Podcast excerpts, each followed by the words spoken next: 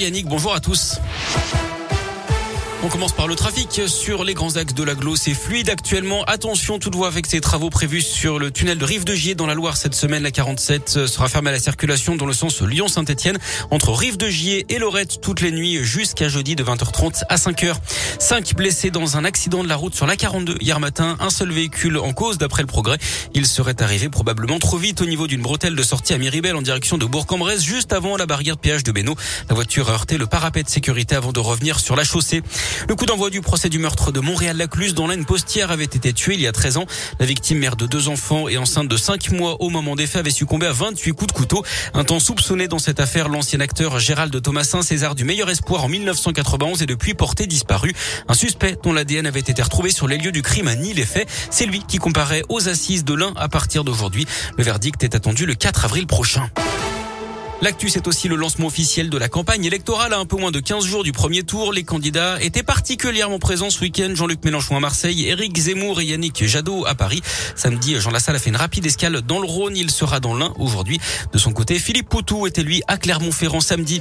Un drame en montagne. Deux personnes sont décédées dans deux accidents de ski. Hier à Vaujany en Isère, en début d'après-midi, un homme de 50 ans a percuté la pile d'un pont. La victime était employée par la station mais n'était pas en service au moment des faits d'après France 3. Un peu plus tard, un autre ski un Belge d'une quarantaine d'années, a été victime d'un arrêt cardiaque sur les pistes. Ce chiffre également dans l'actu, 15 000, c'est le nombre de personnes venues d'Ukraine et accueillies en France dans des logements ou des hébergements d'urgence. D'autres locaux vacants de particuliers ou de collectivités sont recherchés par le gouvernement pour accueillir jusqu'à 100 000 personnes. La plupart sont des femmes et des enfants alors que la situation continue de se dégrader, notamment dans la ville de Mariupol, encerclée par les forces russes. Les entrées de la ville sont bloquées. La nourriture et les médicaments n'arrivent plus à la population qui lutte pour survivre.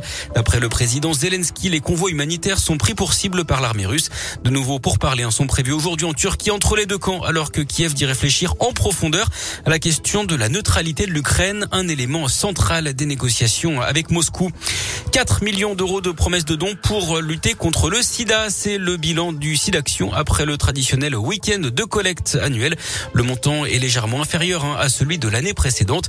Vous pouvez d'ailleurs continuer à donner au 110 ou sur sidaction.org. L'actu sport, c'est du foot et cet exploit du club féminin 10 heures dans la lieu qui a battu le FC Nantes 2 buts 1 en demi-finale hier. Exploit donc des Iseriennes qui jouent en division 2. Elles affronteront le PSG en finale. Ce sera le 15 mai prochain.